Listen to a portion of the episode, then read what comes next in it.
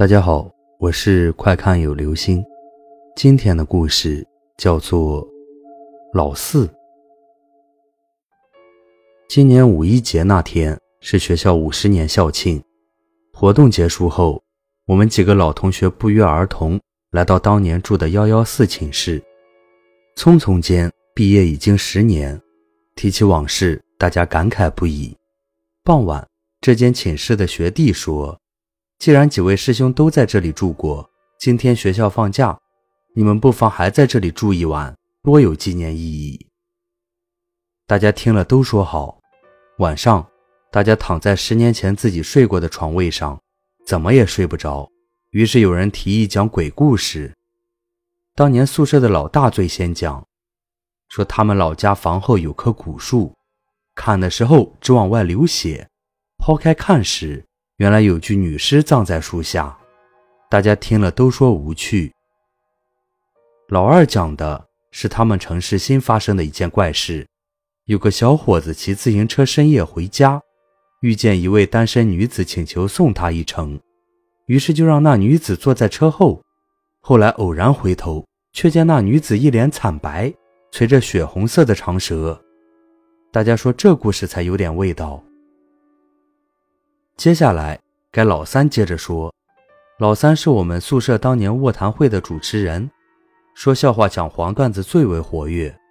不过这天晚上却有些沉闷，先是不肯讲，拖了好半天才说：“不是我不讲，是怕讲了吓坏你们。”大家听了纷纷说：“这样你更要讲了，漫漫长夜无法睡眠，快讲快讲。”老三推脱不过，于是讲了下面这个故事。大家还记得阿瑟吧？就是我们班长，当年我们宿舍的老四，毕业前自杀死了的那位。老四自杀的直接原因是同女朋友红儿分手。他本是个多情的人，非常喜欢漂亮的女孩子。其实漂亮的女孩子谁不喜欢？只是他过于喜欢。所以大家都叫他阿瑟。不过他对红儿是动了真情的，失恋的打击也非常沉重。我想大家都还记得那天的情景。一觉醒来，宿舍里不见了老四，却发现了他留在铺上的遗书，五千字左右，大意是说：红儿已经不爱我了，真的不爱我了。写得很凄美，很深情。我们从来没有想到老四的文笔会这么好。是啊，那天早晨，学校发动了全体师生寻找老四。想到了自挂东南枝的，就去了几处风景优美的小树林；想到了举身赴清池的，就去了学校西边养殖甲鱼的池塘。我们几乎转遍了全校，最后有人想到了红儿，她应该知道线索的。可是据一些女生说，红儿这几天心情不好，到另一所大学串门去了。于是大队人马马上就向那所大学聚拢。我们赶到的时候，红儿还在吃早餐。听到这个消息，那张俏脸马上就白了。经过一段时间镇定，才领着大家向一处他俩常在楼顶上聊天的建筑物跑去。他说一定在那儿，不过他真的很害怕，自己不去现场的。我们赶到那儿，果然老四正在楼前徘徊着呢。见到我们，立刻下定了自杀的决心。他飞快地跑到五楼，然后挥手致意。然而，他在往下跳的瞬间，似乎觉得五楼有点太高。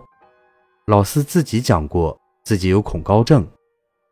后来，老四选择了四楼，然后是三楼、二楼，最后，老四好像是从一楼的台阶上自杀的。跳下来时，捂着脸，喊了声“你们谁也别管我”，然后扑通一声坐在地上，伤心痛哭。许多人看，许多人笑。嗯，这是老四第一次自杀，当然未遂。可是老四的自暴自弃，直接影响了他在大家心目中原本就不怎么高的威望。